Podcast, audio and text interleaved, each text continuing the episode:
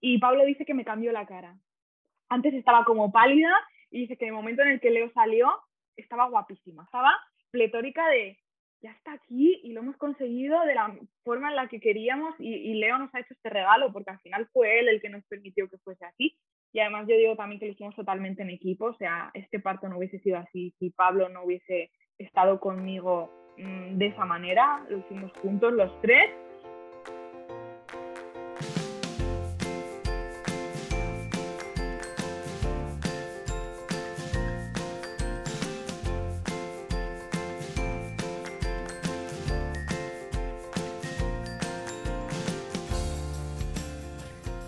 Bienvenida. Esto es Planeta Parto, el podcast en el que hablo con mujeres sobre sus relatos de parto y la manera única en la que dieron a luz a sus bebés. Aquí vas a descubrir un mundo de relatos positivos y empoderadores sobre el parto. Yo soy tu anfitriona, Isabel Anthony, médico de formación, emprendedora, mamá de tres hijos y activista a favor del parto respetado.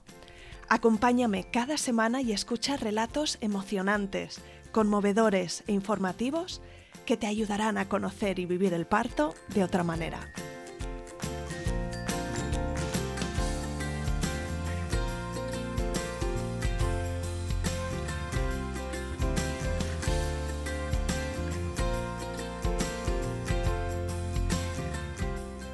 En el episodio de hoy te traigo a Arancha Cañadas, diseñadora de moda, creadora de contenido, mentora de emprendedoras y mami recién estrenada de su hijo Leo. El relato de Arancha está lleno de sorpresas, y es que durante su embarazo se estuvo preparando para un parto lo más natural posible, pero su bebé no dejó de dar volteretas en las últimas semanas, poniéndose a veces de cabeza y después de nalgas.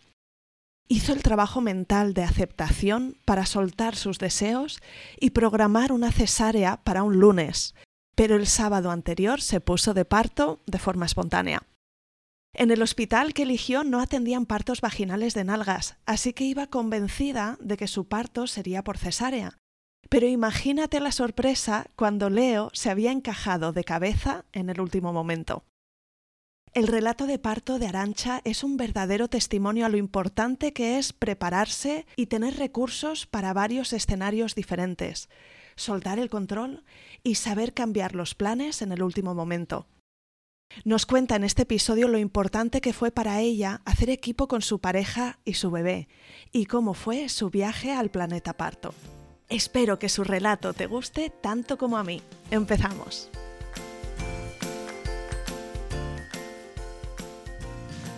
Bienvenida Arancha y mil gracias por venir al podcast Planeta Parto. Gracias a ti, para mí es un placer estar aquí y poder compartir mi experiencia. Qué bien, pues antes de entrar en ello, eh, te voy a preguntar que nos cuentes un poquito sobre ti. Danos una pincelada de, quién eres, nos puedes decir de dónde eres, dónde vives, a qué te dedicas y, y cuántos sois en vuestra familia. Soy Arancha Cañada, soy diseñadora de moda, creadora de contenido y también mentora de emprendedoras. Yo digo que soy multipotencial y multiapasionada porque me gusta hacer muchas cosas siempre que me salgan del corazón. Vivo en Madrid con mi marido y ahora con mi hijo también, Leo, que tiene un mes y medio. Y nada, aquí en este maravilloso mundo que hay que experimentar y que es una aventura al fin y al cabo, pero muy contenta. Muy bien, enhorabuena por esa maternidad tan reciente.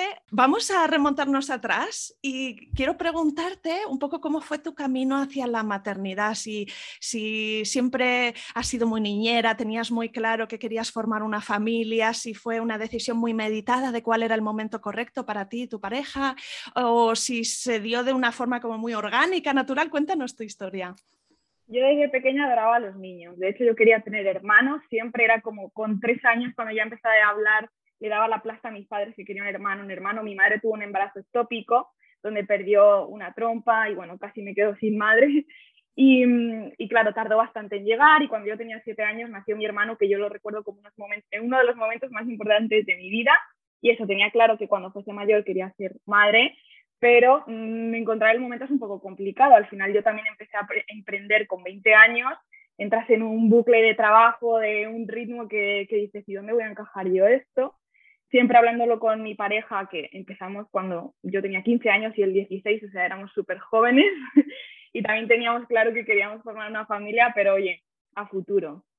Y el momento en el que dices, venga, ya, ya vamos a dar el paso, tampoco terminas de estar seguro, ¿no? A mí también me preguntan, ¿y cómo sabes cuándo quieres ser madre? Es que yo creo que nunca vas a estar al 100% segura porque no sabes lo que eso puede suponer en tu vida, pero sientes algo de, venga, ya es el momento. Sobre todo para mí era una sensación de, quiero ampliar mi familia. Para mí es súper importante estar con mis padres, con mi hermano. Entonces yo quería como ampliar ese sentimiento. Además, mi abuela falleció en enero del año pasado y era como, quizás ahora que ella falta, yo quiero que mi familia siga creciendo también, ¿no? Y bueno, pues cuando nos casamos, que fue en agosto del 2020, en mitad de esa pandemia, nos atrevimos a casarnos y dijimos, pues bueno, ahora quizá ya podemos dar el paso. Es cierto que yo siempre tuve el pensamiento, no sé por qué, de que no iba a poder ser madre. Em, yo tenía ovario poliquístico y siempre tuve eh, una regla muy irregular, o sea, hubo años que solo me venía la regla en agosto y en enero que era cuando paraba por Navidad. O sea, estaba muy asociado también al nivel de estrés y de trabajo que yo llevaba en mi cuerpo. Y siempre tenía ahí la cosa de, bueno, pues quizá cuando nos pongamos esto no llega, lo aceptaremos porque quiero que mi vida pues sea plena, madre o no. Pero bueno, oye, vamos a, a intentarlo y a dejar ahí que el universo nos diga si esto es posible o no es posible. Así que también fui pues al médico, me hice estudios para ver cómo podíamos hacer con el tema de ovario poliquístico y hacer que fuesen un poco más regulares mis menstruaciones. La verdad es que un poco decepcionada porque me di cuenta que el enfoque que hay en este sistema es pues solo medicarnos, ¿no? O, el tema de la píldora, que parece que con eso se soluciona todo y que no hay nada más allá. Eh, me hicieron un tratamiento con progesterona que ni siquiera hizo que me bajase la menstruación, bueno, bastante descontenta. Y mientras tanto yo empecé a indagar por otros sitios. Vi con un libro que se llama Cuerpo de Mujer, Sabiduría de Mujer y empecé a leer sobre esto, sobre lo que implica, sobre lo que hay detrás de, nuestra mente, al fin y al cabo también, ¿no? Porque nuestro cuerpo y nuestra mente están totalmente conectados, aunque hayamos intentado separarlo. Y empecé a investigar más y dije, wow, quizá por otras vías podemos conseguirlo. Aprendí el método sintotérmico también, entonces eh, fue lo que fui aplicando para ver cómo eran mis ovulaciones que esto es que, bueno, así contado muy rápido, con un termómetro cada mañana eh, te mides la temperatura en la boca, entonces lo vas registrando en una aplicación y te va dando esa curva de cómo cambia la temperatura y puedes ir viendo cómo vas ovulando y tal. Luego también descubrí que la alimentación estaba muy asociada a la fertilidad, también empecé con una nutricionista, pues a ver qué alimentos favorecían más, cuáles menos, también suplementos, que no es solo una medicación, sino que también se puede suplementar y promover la ovulación y el tema del deporte. O sea, para mí siempre ha sido muy importante el estilo de vida, pero ahí también empecé a ver que hacer ejercicios de fuerza, desarrollar el músculo también regula mucho temas hormonales dentro de la mujer, dentro de nuestro cuerpo. Y bueno, pues durante esos meses aplicando todo lo que iba aprendiendo y disfrutando también, ¿no? Que no quería obsesionarme con el tema de mm, va a llegar, no va a llegar, sino bueno, yo voy a poner lo mejor de mí, lo mejor de nosotros, disfrutar del proceso, que al final también es para eso. Y nueve meses después de empezar con todo, pues me quedé embarazada. Además es curioso que cuando me quedé embarazada decidimos, Pablo y yo, Pablo es mi marido, que ya no lo íbamos a seguir intentando porque a él le llegó una oportunidad de trabajo en Estados Unidos. Entonces dijimos, bueno, pues quizá vamos a pararlo y ya más adelante pues lo retomamos. Y justo ese mes me quedé embarazada. O sea, era porque tenía que ser, era el momento y Leo tenía que venir ya y al final la mente y los planes mm, se tienen que quedar en segundo plano porque cuando es, es. ¿Y cómo descubriste que estabas embarazada? Eh, mm, ¿Empezaste a notar cambios en tu cuerpo? Porque estabas muy sintonizada con tu cuerpo. No sé si lo notaste con unos primeros signos o síntomas o si, o si estabas muy pendiente de las fechas de la regla y te hacías muchos test fue muy curioso porque yo no quería como estar haciéndome test y estar pendiente de ellos, sino un poco fluir también, ¿no? En esta energía que tenía adentro, pues vamos a fluir. Y sí es verdad que el pecho empecé a notar pues que lo tenía un poquito más congestionado, más duro, me dolía, pero yo decía, bueno, esto es normal porque muchas veces antes de que me venga la regla me pasaba. Y justo el día que me tenía que venir, porque la aplicación lo ponía, cuando yo me desperté por la mañana dije, no sé, siento algo. y fui al mueble, cogí un test, me fui al baño me lo hice y dio positivo. Claro, en ese momento aluciné porque aunque yo sentía algo y tenía ahí como una intuición, no pensaba que iban a aparecer ahí las dos rayitas, ¿no? Sobre todo, ¿sabes qué fue lo primero que pensé? Mi cuerpo es capaz de hacerlo. porque había desconfiado mucho de mi capacidad de poder quedarme embarazada y fue el primer pensamiento de, lo he hecho, he sido capaz y yo pensé que yo no lo iba a conseguir. O sea, ¿no? Fue como ese choque de realidad de, Arancha, que sí, créetelo. yo que comulgo mucho con el mensaje de cree en ti, me di cuenta de que no había creído en mí en esta faceta tan importante de mi vida, ¿no? En ese momento no quise decirle nada a Pablo, dije tengo que preparar una sorpresa. Me acuerdo que ese día me fui a trabajar a Madrid, además estaba con mi madre, no le quise decir nada porque también quería preparar algo ese momento en el que tienes esa gran noticia dentro y, no puedes contarla, no quieres contarla, ¿no? Eso fue lo más divertido y bonito también. O sea, me acuerdo que me fui a una cafetería yo sola, empecé a escribir todo lo que sentía, todo lo que pensaba y no sé, también fue como compartirlo conmigo, disfrutarlo yo antes de decirlo al mundo. Así que preparé una sorpresa para Pablo y esa noche se lo di, se lo conté, alucinó en colores porque no lo pensaba que iba a pasar. a los dos días se lo contamos a nuestros padres también, que alucinaron porque no sabían nada, o sea, no les dijimos que estábamos buscando bebé ni nada, entonces claro, de repente se encuentran con eso y fue como, ¿en qué momento? Pero muy, contentos, la verdad, fue muy bonito y muy emocionante. Háblame un poquito de cómo te sentías física y emocionalmente en ese primer trimestre. Bueno, hubo un poco de todo.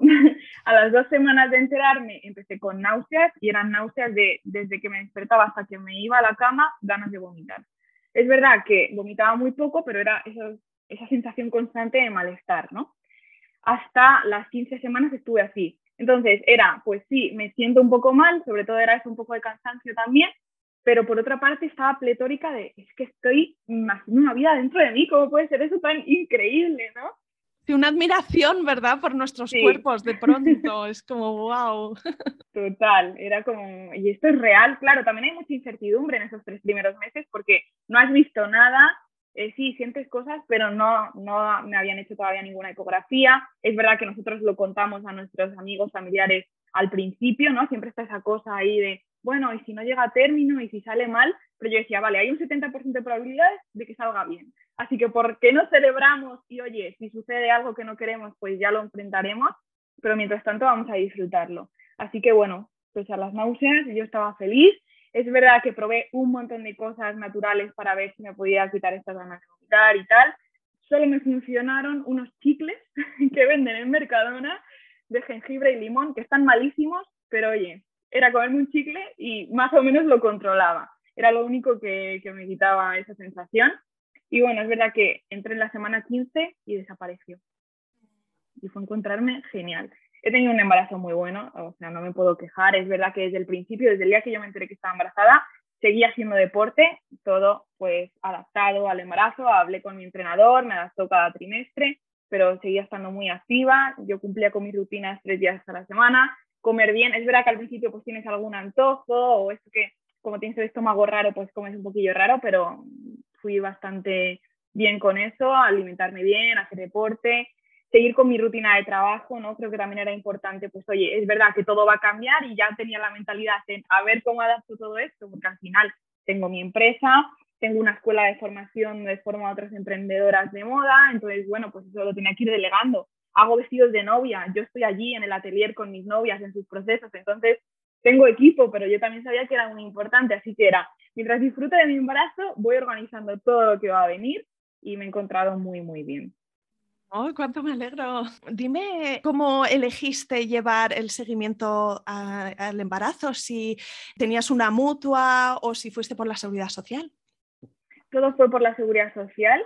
Antes de quedarme embarazada yo ya investigué bastante sobre esto porque, bueno, empecé a escuchar pues el tema de la violencia obstétrica. Cuando descubrí eso, aluciné y dije, madre mía, en el siglo en el que vivimos, ¿cómo puede estar sufriendo todavía esto contra las mujeres? ¿no? Fue algo que fue bastante shock. Y mm, empecé a investigar. Es verdad que cerca de donde vivimos nosotros hay un hospital, el Hospital de Torrejón, que tiene muy buena fama porque, bueno, pues tiene un área de maternidad que es muy reciente, muy nuevo, pues tienen también un planeta, uy, un planeta, un plan de parto Em, respetado, está todo como una maternidad muy consciente, ¿no? También te dan la posibilidad de que pueda hacer en el agua y tal. Entonces, no era el hospital que a mí me correspondía, pero tenía claro que quería ir ahí.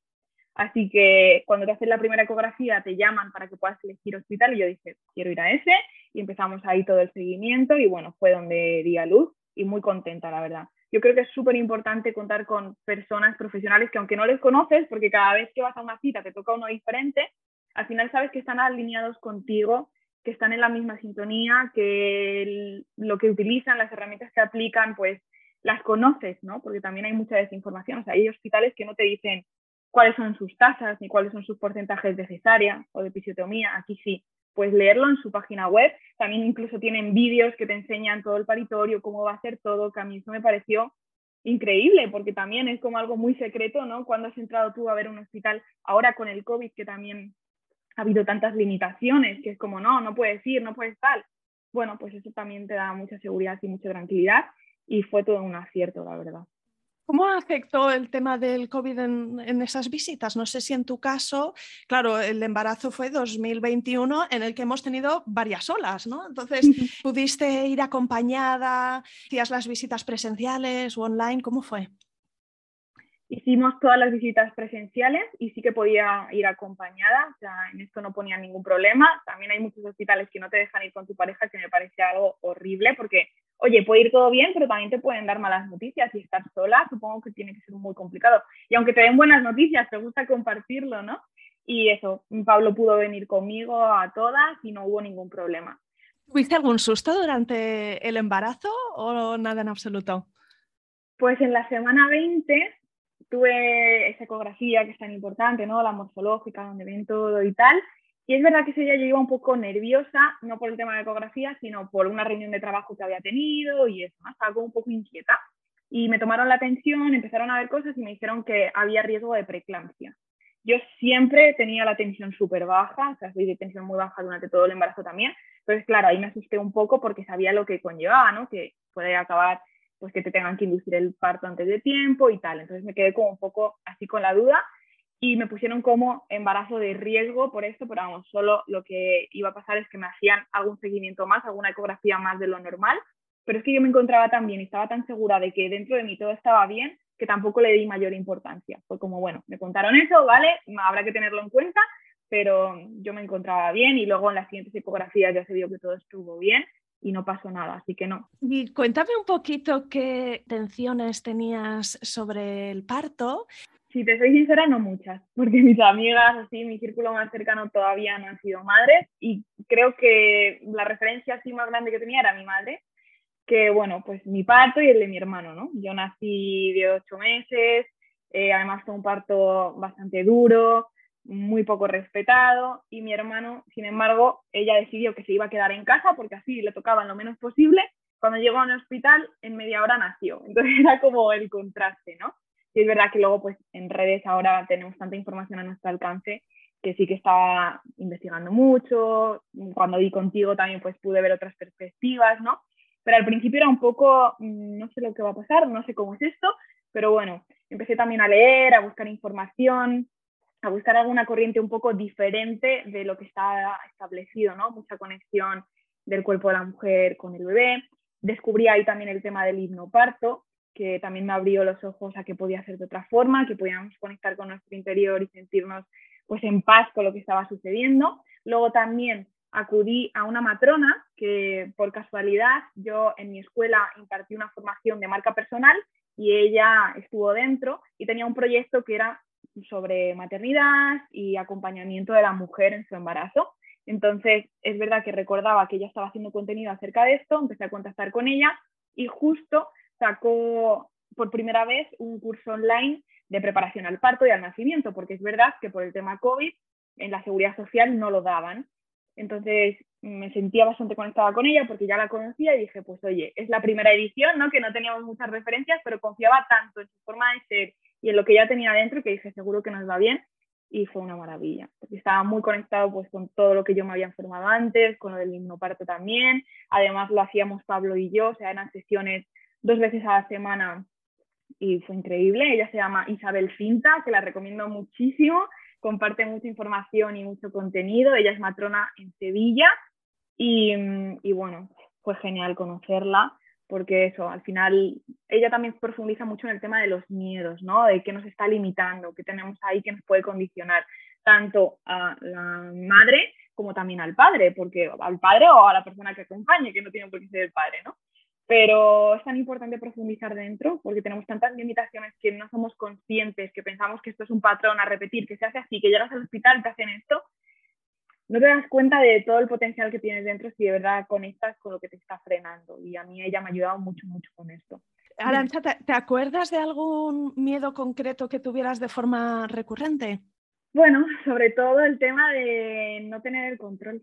Yo, eso también me pasa, me di cuenta que lo que me pasaba en mi vida personal y profesional me estaba pasando a la hora de ser madre, ¿no? De no tener el control de lo que podía pasar. Yo tenía muy claro cómo quería que fuese mi parto. Entonces, yo todos los días lo visualizaba y yo sabía mm, cómo quería que sucediese. Claro, que tú quieras que sea de esa forma no quiere decir que tenga que ser así. Entonces también trabajé mucho con ella esto, el soltar el control, el fluir en lo que pueda llegar a pasar, tener herramientas, que creo que eso es lo más importante a la hora también de leer y de informarnos, tener herramientas para sentirnos más seguras, incluso con el tema de la lactancia, ¿no? Yo escucho muchas mujeres que dicen, no, no quiero leer nada ni saber nada porque quizás no tengo leche y no le puedo dar el pecho. Bueno, no nos ponemos en esa situación, eso es un 1% de las mujeres de la... que no puedan dar el pecho, pero si yo tengo herramientas será más fácil, esto es como ir a un examen, puedes ir sin estudiar nada y que te sorprenda o habiéndote preparado y luego, bueno, pues ya veremos lo que puede pasar, ¿no? Así que eso, yo quería tener como herramientas y mm, aceptar que podía suceder cualquier cosa, pero también saber lo que yo podía tener en mis manos. Mm, es esa línea fina, ¿verdad? Entre, entre, entre tener unos deseos, una intención, prepararnos para ello y también dar espacio a que esos deseos no se conviertan en expectativas, porque ya entendemos las mujeres que tanto hay una, un elemento de la naturaleza que, que es imprevisible, como que luego el parto se hace en equipo nos preparamos no para fijar nuestra mente en un escenario ideal, sino para tener recursos en cualquier escenario. Eso es. Y además, bueno, ahora te contaré, pero es que el nacimiento de Leo fue totalmente esto. fue una sorpresa y, y, agradezco mucho haberme preparado de esta forma. Sobre todo también lo disfruté mucho con Pablo. O sea, esas citas que teníamos eh, para compartir con otras personas también que estaban lo mismo que nosotros. Era muy bonito saber que estábamos preparándonos juntos para este proceso y para lo que iba a venir.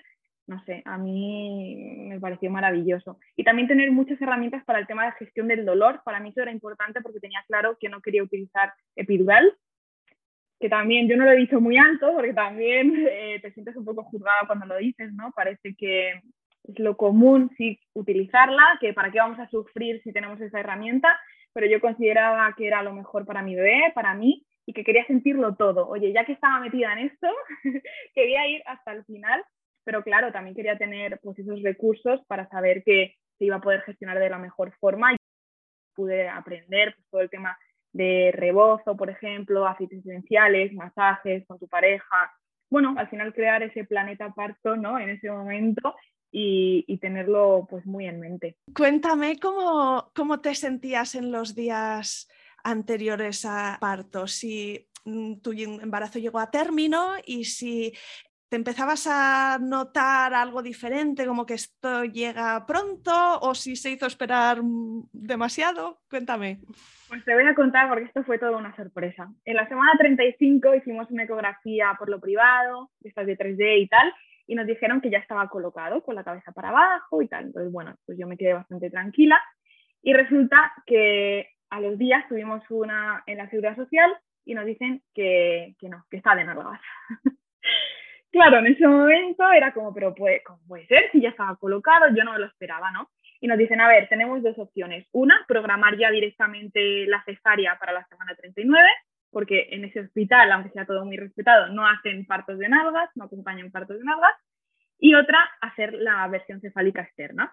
Pero claro, teníamos ahí un margen de dos semanas, pues para hacer ejercicios, eh, moxibustión también nos lo recomendaron. Entonces, bueno, dijimos, vale, vamos a, a, coger esa cita para la versión cefálica externa, vamos a hacer todo lo posible estas dos semanas porque se pueda girar de forma natural.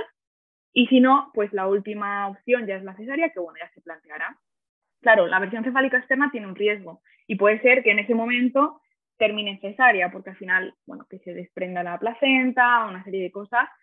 Pero bueno, decíamos, si es que si va a terminar en cesárea sí o sí, ¿por qué no intentarlo?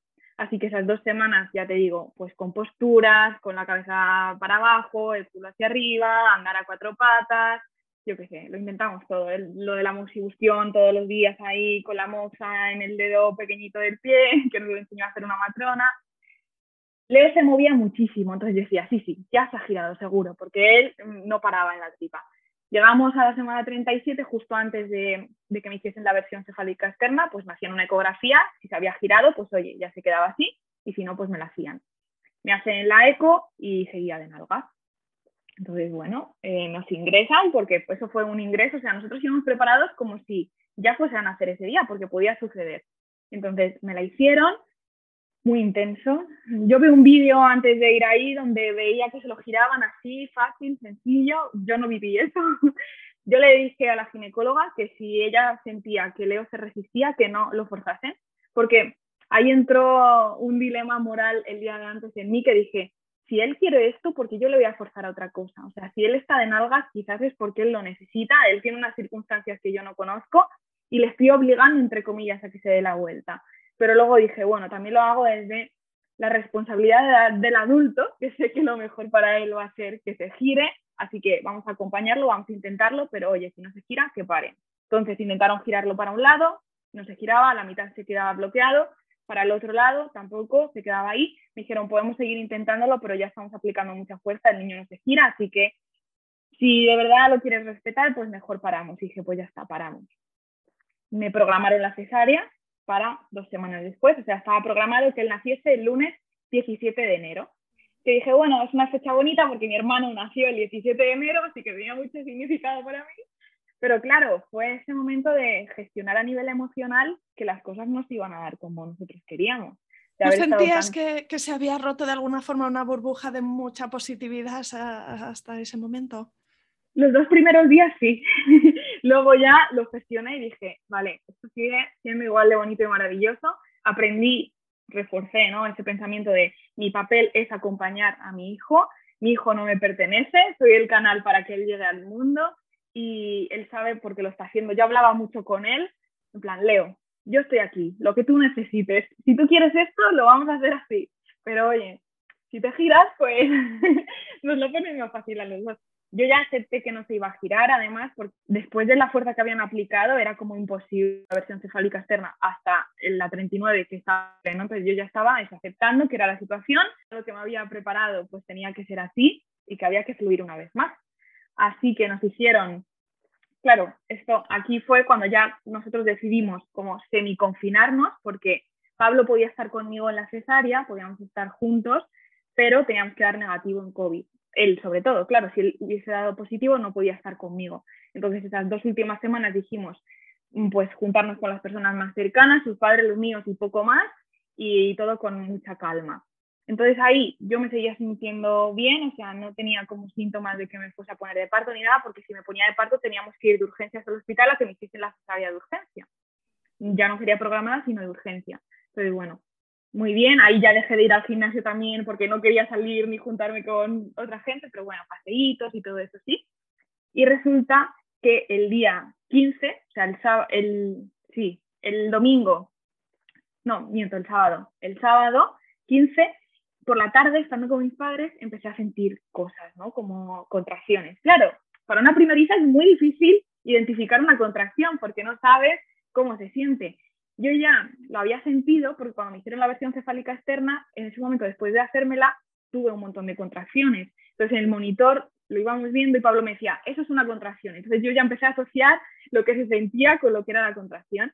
Y ese sábado empecé con contracciones toda la tarde, por la noche también ya me empecé a encontrar un poco rara, así que me di una ducha a la una de la mañana porque dije, puede ser, me voy a lavar el pelo, porque puede ser que mañana nos tengamos que ir al hospital, y a las seis de la mañana me desperté ya con contracciones un poquito más regulares, empecé a medirlas con una aplicación, ya eran más intensas, y dije, Pablo, vámonos al hospital porque si me tienen que hacer la cesárea tiene que ser cuanto antes. Así que nos fuimos y llegamos justo al hospital a las 8 de la mañana, o sea, me estaba bajando del coche y rompí agua. Me empapé las piernas, nada más entrar al hospital. Así que fue una rotura de esas apoteósicas. en plan película, ¿sabes? Que, me mojé hasta los calcetines. y nada, me dejaron ahí en la sala de espera un poquito, ya pasé, pasé yo sola. pero al principio tenía que pasar yo sola hasta que comprobasen que los dos éramos negativos y tal. Em, nada, me hicieron un tacto, sí me dijeron que efectivamente había roto la bolsa, pero no estaba nada dilatada y que como había sucedido eso y el bebé estaba de nalgas, pues que me tenían que hacer ya la cesárea, ¿no? De urgencia. Pero dijeron, bueno, vamos antes a hacer una ecografía. Además, esa ecografía casi se le olvida a la ginecóloga porque fue como, venga, sí, vamos ya a preparar el quirófano, qué. Y dice, ah, bueno, bueno, espera, la ecografía. Y yo, vale, venga, ecografía. ¿Cuál fue la sorpresa? Que me hacen la ecografía y se había girado. O sea, me hice esta encefálica claro, en ese momento me quedé como en shock de, ¿en serio? ¿Cómo puede ser? Yo ya había gestionado mi mente para prepararme para la cesárea y claro, no tenía nada preparado, ¿no? Nosotros teníamos lo que llamábamos nuestra mochila del placer, que era donde llevábamos los aceites esenciales, la tela para el rebozo, para masajito, no sé qué. No nos habíamos llevado nada porque obviamente no contemplaba que se iba a pasar así.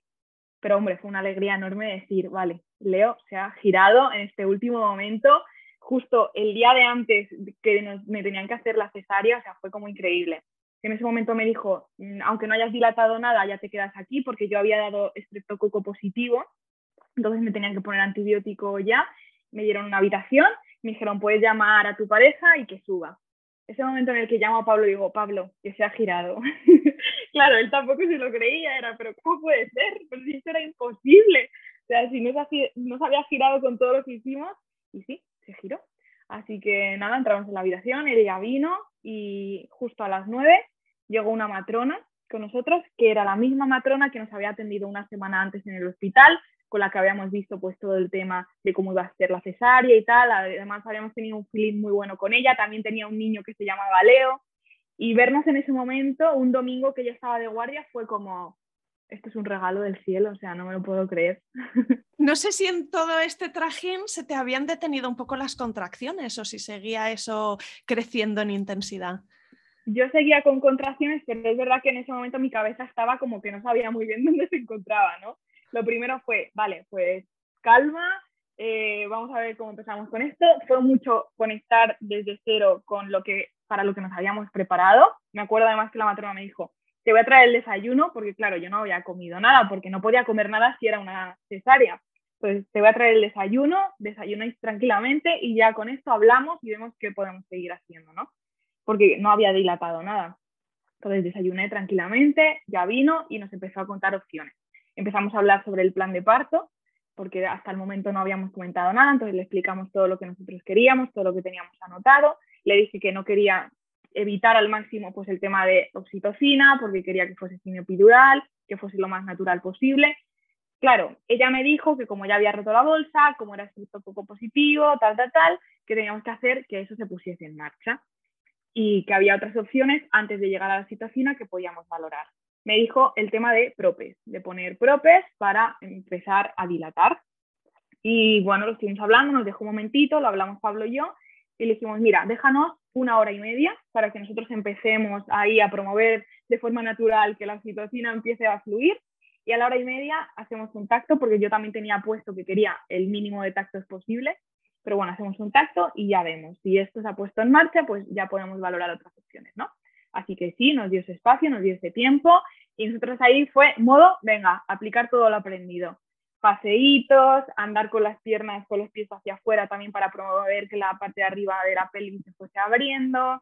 Empezamos a poner también música, teníamos una lista de reproducción preparada que se llamaba Planeta Parto, con las canciones pues, que a nosotros también significaban para nosotros, ¿no? que fuese todo como muy emocional. Abrazos, besos. Además recuerdo ese momento como uno de los momentos más bonitos que he vivido con Pablo. O sea, unos besos que hacía años que no nos dábamos. fue, Momento oxitocina total, ¿no? Total, fue una conexión, una conexión súper bonita, la verdad.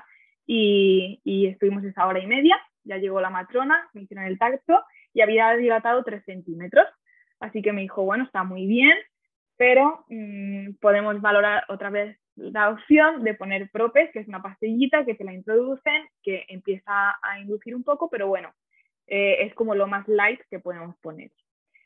Yo dije que vale, que si ella consideraba que era lo mejor, pues que lo pusiésemos y me lo pusieron. En este rato eh, es verdad que todo empezó a intensificarse mucho más, ya las contracciones pues eran un poquito más dolorosas y nos dio unas horas porque me dijo, mm, me parece que eran cuatro horas, si no me equivoco, tienes cuatro horas con esta pastilla y si no, luego tenemos que poner otra dosis y si no, ya valorar otras cosas. Y yo, vale, Pablo, tenemos cuatro horas para hacer que esto vaya rapidísimo. Entonces me acuerdo que teníamos hasta las cinco y media que nos había dicho que ahí ya volvía ella. Así que en ese momento, bueno, pues también teníamos pelota, ¿no? nos dieron bastantes recursos pelota, eh, teníamos también una colchoneta en el suelo que también hacía posturas ahí. A mí se me olvidó, bueno, no llevamos la bolsa de agua que teníamos preparada también para aplicar calor, así que ella me trajo varias bolsitas de agua caliente para poder ir aplicando. Aquí fue movernos mucho. Me acuerdo también que hubo un momento que me quedé un poquito tumbada en la cama porque era como, tengo que coger fuerzas para esto. Estuve ahí como media hora, ¿qué tal? Y luego otra vez arrancamos. Hubo ya un momento que sentía bastante más dolor, que fuimos a la ducha para aplicar agua. Yo estaba sentada en la pelota, apoyada ah, y tal, pero con agua. Ahí lo recuerdo como el peor momento. O sea, ahí ya, uff, era intenso. Ahí empecé a dudar de mí o sea, ahí empecé a decirle a Pablo, quizás sí que pido epidural, quizás no es lo mejor. Y nosotros habíamos hablado antes que cuando llegase ese momento, que probablemente sucediese, él me recordaría a mí que habíamos tomado la decisión de que iba a ser de esa manera y que yo podía hacerlo. Si ya era imposible y ya lo pedía a gritos, pues bueno, cambiaríamos, ¿no? Pero él, la verdad es que lo hizo súper bien todo el rato reforzando eso. Tengo que decir que desde que entramos en la habitación hasta que Leo nació, todo el rato en cada contracción era visualizaciones, o sea, todo el rato de apertura, ¿no? Porque estábamos en ese momento, pues yo visualizaba olas del mar, una mariposa, porque también había hecho muchas meditaciones antes con esto, una mariposa que abre las alas, y Pablo me iba guiando la respiración. Entonces, pensar, respirar, visualizar, respirar y vocalizaciones. Eso me ayudó muchísimo también. Vocalizaciones con la A y todo el rato así, pero claro, ya esos recursos que ayudaban mucho se estaban empezando a quedar escasos. Entonces, cuando estábamos en la ducha, me acuerdo que llegó un momento que era, ya no puedo más, o sea, vamos un poco a la colchoneta, me pongo ahí en la pelota como podamos, y eran las 5 de la tarde, que quedaba media hora para que llegase la matrona, y yo ya necesitaba pujar, o sea, no podía más, sentía que era una sensación entre que me hacía caca y entre que necesitaba apretar. Así que le dije, Pablo, llama ya a la matrona, que yo creo que esto está aquí ya. Y vino, me hizo un tacto y efectivamente ya había dilatado por completo y ya íbamos a empezar a pujar. Además es que yo lo tengo un poco como borrado, ¿no? Ahora lo cuento y es como, no sé ya ni los tiempos ni lo que yo sentía en cada momento, o sea, era como una explosión de todo en ese momento, pero al final, oye, que podemos y que, que también es una sensación bonita, ¿no? Esto que hablan de, no, hay algunos partos orgásmicos, bueno, yo no tuve ningún orgasmo, tengo que decirlo, pero la verdad es que lo llevé mucho mejor de lo que pensaba, o sea, luego ya cuando di a luz fue como, oye, pues no era tan doloroso como yo pensaba, a pesar de que lo he pasado, ¿no? Y eso, en ese momento era como, pues sí, pues ya va a estar aquí, así que venga, vamos. Y en ese momento ya llegó la matrona con un auxiliar, eran dos, y trajeron una silla de partos, que era una silla como muy bajita, con una banquetita, en ese momento ya me senté yo, Pablo se puso detrás y pusieron un espejo delante. Entonces nosotros podíamos ir viendo cómo iba ahí asomando poco a poco la cabeza. En ese momento es verdad que yo pedí óxido nitroso porque dije, esto ya mm, es demasiado. Ahí la matrona me dijo, si quieres meterte en la bañera, porque era una primera opción, ¿no? Dar a luz en el agua, hay que hacerlo ahora, pero yo dije, mira, no me quiero ir de esta habitación, no me quiero mover, así que lo hacemos aquí y la silla esa no pintaba mal. Así que eso, Pablo de espaldas, ah, me, acuerdo que me sujetaba el brazo porque yo tenía lo del óxido nitroso y iba ahí respirando. La sensación que tienes con esto es como un ligero mareo. No te quita el dolor, pero es como si tuvieses tomado dos cubatas, que tienes ahí la cabeza un poco mareadilla, entonces no piensas tanto en que te está doliendo, sino que estás un poco en tu mundo. Y funciona bastante bien. Y ahí eso, pues empujar, la matrona pues me iba ayudando, ¿no? Cuando te venga el pico más alto de la contracción, empujas, tal, pero Leo no salía. Ahí estuvimos un rato y me empezaron a decir que en el monitor las pulsaciones de Leo estaban bajando, o sea, no se recuperaba bien tras la contracción. Entonces ya como que empezaron a ponerse un poco nerviosos ahí, se hacían gestos entre ellas. Yo no me di cuenta de nada, esto me lo ha contado Pablo después, pero empezaban ahí a hacerse como gestos entonces me dijeron que íbamos a cambiar de postura, porque quizás eso no la venía bien, al niño y me tumbaron en la cama de lado. Entonces me pusieron de lado, Pablo me sujetaba una pierna y me decía que cuando inicié las ganas de empujar, que me sujetase yo mis piernas como para hacer más fuerza, ¿no? Me acuerdo de eso, de, sujetarme las piernas. Igual ahí empujando un ratito y nada, seguíamos las mismas. Se le veía como que salía, pero se volvía a meter. En esto llegó una, una ginecóloga y me dijo que si no nacía Leo ya, que iba a tener que venir con otras herramientas y que bueno, que lo estaba haciendo muy bien, pero que había que darse un poquito de prisa. Supongo pues que habría sido ventosa o algo así para ayudarla a salir. Yo dije, no, no, no, yo puedo con esto. El niño sale. Y nada, fueron dos o tres pujos más y, y ya salió. O sea, sacó la cabeza y en ese momento ya nos dijo la matrona que la siguiente iba a salir, eh, nos dijo a Pablo y a mí que lo sacásemos nosotros y además que, o sea, no lo vi, pero recuerdo la sensación, ¿no? De que saliese la cabeza y que me dijese, venga, que ya va a salir, cogerlo. esa sensación de que desencajó el hombro y que salió, le cogimos nosotros y fue como, Dios, lo he hecho. ¿Cómo puede ser esto posible? Nada, me lo pusieron en la tripa, el motivo por el que él nos había girado antes, que yo pensaba, me dijeron que podía hacer vueltas de cordón al cuello, no fue eso, sino que tenía el cordón corto. Entonces, claro, no me llegaba al pecho cuando salió, sino que me lo pusieron en la tripa, nos confirmaron que tenía el cordón corto, pero el niño estaba genial. Además, el primer recuerdo que tengo de él es con burbujitas en la boca, que es algo que hace mucho ahora también, hace como babitas y hace burbujitas, y me recuerda mucho ese momento cuando nació. Y Pablo dice que me cambió la cara. Antes estaba como pálida y dice que en el momento en el que Leo salió, estaba guapísima. O sea, que era felicidad. Es que de verdad estaba pletórica de, ya está aquí y lo hemos conseguido de la forma en la que queríamos y, Leo nos ha hecho este regalo porque al final fue él el que nos permitió que fuese así. Pablo se tiró una hora llorando de todas las emociones que había vivido. A ver, me imagino que verlo desde fuera. Y además yo digo también que lo hicimos totalmente en equipo. O sea, este parto no hubiese sido así si Pablo no hubiese estado conmigo de esa manera, lo hicimos juntos los tres y mm, fue increíble. Hicimos piel con piel tres horas, ahí ya vinieron también a ayudarme a que el niño se enganchase al pecho porque yo quería dar la estancia. Es cierto que me hizo un desgarro porque él venía con la manita puesta en la cara, entonces cuando salió me hizo un desgarro y me tuvieron que dar cuatro puntos, pero en ese momento yo ya, mira, si quisiesen lo que quisieran, yo ya tenía a mi niño, y casi ni me enteré, me dio los, puntos, pero me quedé tan a gusto y ya está, disfrutamos mucho de ese momento juntos con la matrona, también fue muy bonito, incluso ella dándonos las gracias a nosotros de haberla dado un parto como ese, o sea, creo que también siendo profesional, ¿no? Y abogando por partos así como mucho más respetados, tiene que ser bonito encontrar una pareja que también quiere ir por ese camino, o sea que fue, maravilloso. Sacaron la placenta, me acuerdo, nos la enseñaron, nos dejaron tocarla, nos explicaron qué membranas recubrían al bebé y que estaba conmigo. Hicieron la impresión también con témpera, si la tenemos. No sé, fueron pequeños detalles, pero que al final mm, yo me sentí súper arropada, súper segura y lo recuerdo como el mejor momento de mi vida, podría decir.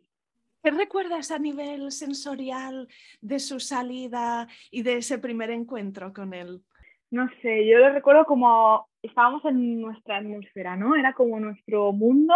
Además también recuerdo el sabor de boca que tenía, era como un sabor metálico así muy raro, em, que me empezó cuando ya tenía ganas de pujar y yo dije, ah, ya había leído antes de que esto suele pasar y dije, esto es una buena señal. Y además es que de esto me he acordado como hace dos o tres días de ese sabor de boca que se me había olvidado, que, que lo sentí.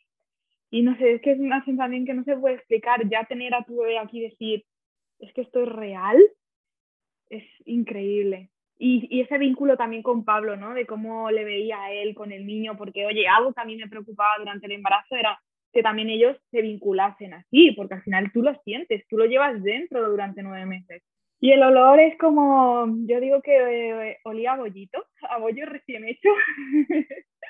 no sé, y ahora también me sigue pasando, ¿no? O sea, le cojo y le huelo debajo del cuello, que digo que es donde más huele a bebé, y es que es inexplicable, no se puede decir con palabras, simplemente se siente, pero es verdad que yo estaba con todos mis sentidos ahí, o sea, lo recuerdo como, no se puede explicar porque es una sensación a nivel global de absolutamente todo tu cuerpo. No sé si cuando te lo pudiste poner en el pecho, tuviste esa experiencia de que reptara un poquito y se eh, acercara hacia el pezón.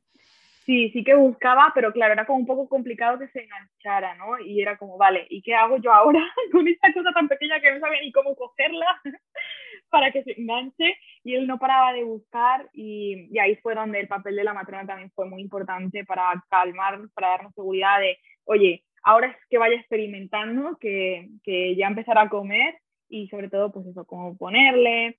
La verdad es que nació con los ojos súper abiertos, era como ya muy espabilado y eso me llamó mucho la atención, así que sí, empezó ahí a buscar y ya él sabía por dónde estaba el camino, ¿eh? aunque nosotros creíamos que no, que es un bebé y que hay que enseñarle todo, es increíble como ellos saben por dónde. No sé si en tu caso os quedasteis uno o dos días en el hospital, cuando nos dieron el alta, y cómo fue esa experiencia de volver a casa ya con, tu bollito en brazos, ¿no? Y, cómo fueron a nivel emocional y, también físicamente tu recuperación después de, dar a luz. Pues mira, yo me levanté de la cama tras las tres horas de, del piel con piel, mm, fui al baño, a ver, me ayudaron, pero me sentía ya mm, genial, o sea, no tenía dolor, no sé, es que me sentía demasiado bien. Estuvimos 48 horas en el hospital, no me separé del niño ni un solo momento, o sea, vinieron a pesarle y a medirle luego más tarde, eh, todo lo que hacían también era sobre mí, no quise dejarle ni un solo segundo en la cuna esa de plástico que te ponen, o sea, durmió conmigo ya directamente las dos noches allí, y es que era súper tranquilito, no sé, yo lo recuerdo como también un momento de mucha complicidad entre los tres, de conocernos, de experimentar, que no sabíamos ni cómo poner un pañal, pero yo estaba muy bien a nivel emocional y, y, me levantaba, me podía duchar yo sola, o sea, me encontraba muy bien, todo el rato haciendo piel con piel con él, Pablo también haciendo piel con piel, y genial, nos dieron el alta a las 48 horas y llegar a casa fue como, sobre todo esa experiencia, ¿no? De montarla en el coche y no se me va a olvidar nunca esa sensación de montarla en la silla del coche y verle tan pequeñito y decir, madre mía, es que hemos entrado al hospital con un barrigón y ahora salimos con un bebote, que a ver cómo lo hacemos. Pero muy bien, llegamos a casa, vinieron mis padres y los de Pablo a conocerle, porque también esa es una de las cosas buenas y no tan buenas de lo que ha traído el COVID, ¿no? Mm, yo agradecí que no viniese nadie a la habitación y que fuese nuestro mundo durante 48 horas, pero sí es verdad que al final, pues, las personas más cercanas de la familia y tal, pues quieres que lo conozcan, ¿no? Así que cuando llegamos a casa vinieron a conocerle, eh, todos encantados con él y la verdad es que Isabel ha ido todo demasiado bien. Y me siento mal, entre comillas, decir esto porque yo estaba preparada para lo peor. O sea, en redes sociales ahora hay tanto movimiento de visibilizar la maternidad real que de verdad que yo estaba puesta en que podían pasar mil cosas catastróficas, que me iba a sentir mal, que el pecho podía costar, qué tal, la relación entre nosotros, pero es que ha ido todo genial. Eh, con la lactancia súper bien, no me ha salido ni una sola grieta, está cogiendo peso genial. O sea, antes de la semana ya recuperó el peso de nacimiento y cogió más.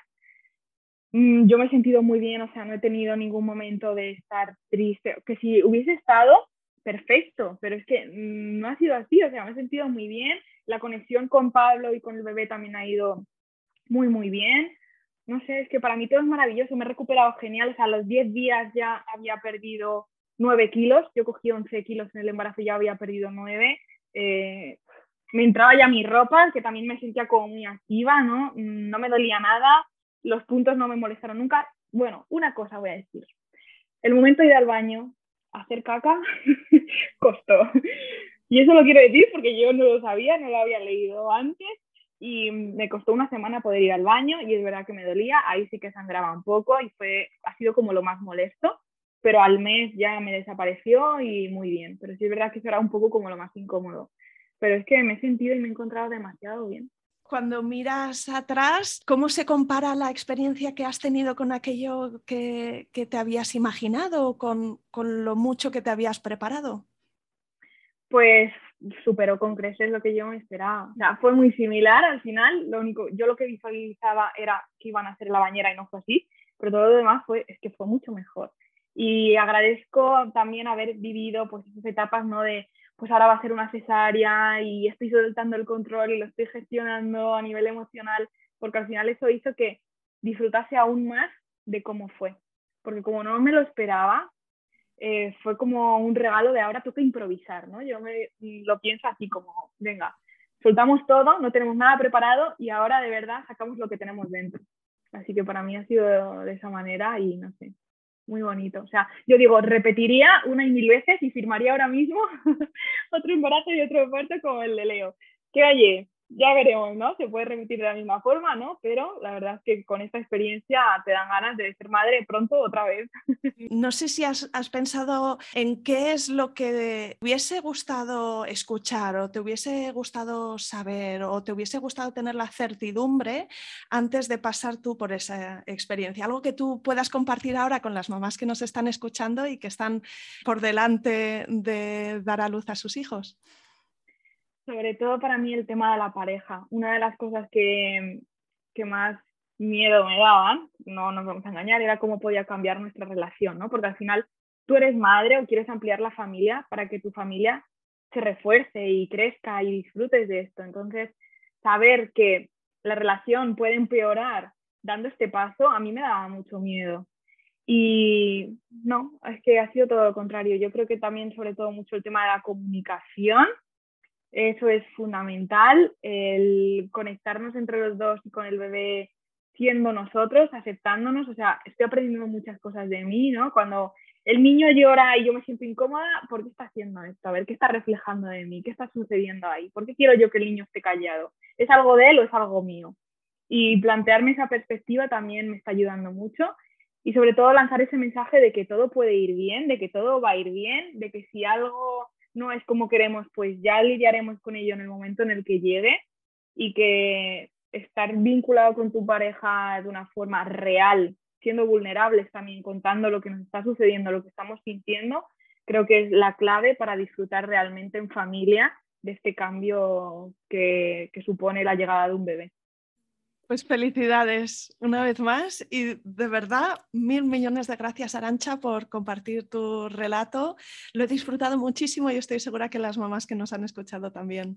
La verdad es que a mí me ha ayudado muchísimo seguir tu podcast, o sea, ya te lo quiero agradecer en primera persona, ¿no? O sea, el momento de hacer la comida y la cena era poner tu podcast, o sea, poder escuchar a otras mujeres compartiendo esta experiencia tan diferentes, ¿no? Que al final esto también es lo que enriquece poder compartir, porque pensamos que estamos en nuestra burbuja o que nos han contado que se puede dar una forma, pero cuando te abren los ojos hay tantas posibilidades, me enganchó al minuto. Para mí ha sido maravilloso pues poder ver tu contenido, escucharlo y al final me ha abierto muchas puertas también a abrir mi mente a lo que podía llegar a pasar. Escuchar tu voz es como me da calma, me da seguridad. Como te digo, lo que haces es increíble y me alegro un montón de que esto pueda llegar a más mujeres y que confíen mucho en ellas y que disfruten de sus embarazos y de sus partos.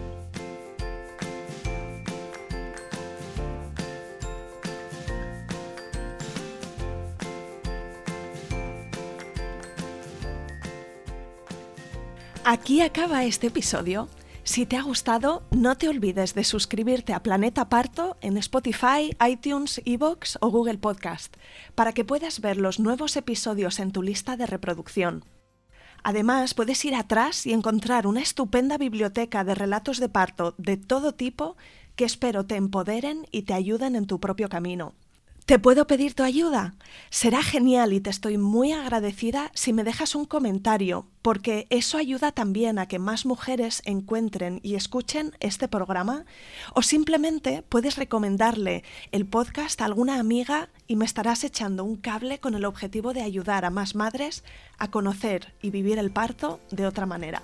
Cuídate mucho y nos vemos la semana que viene.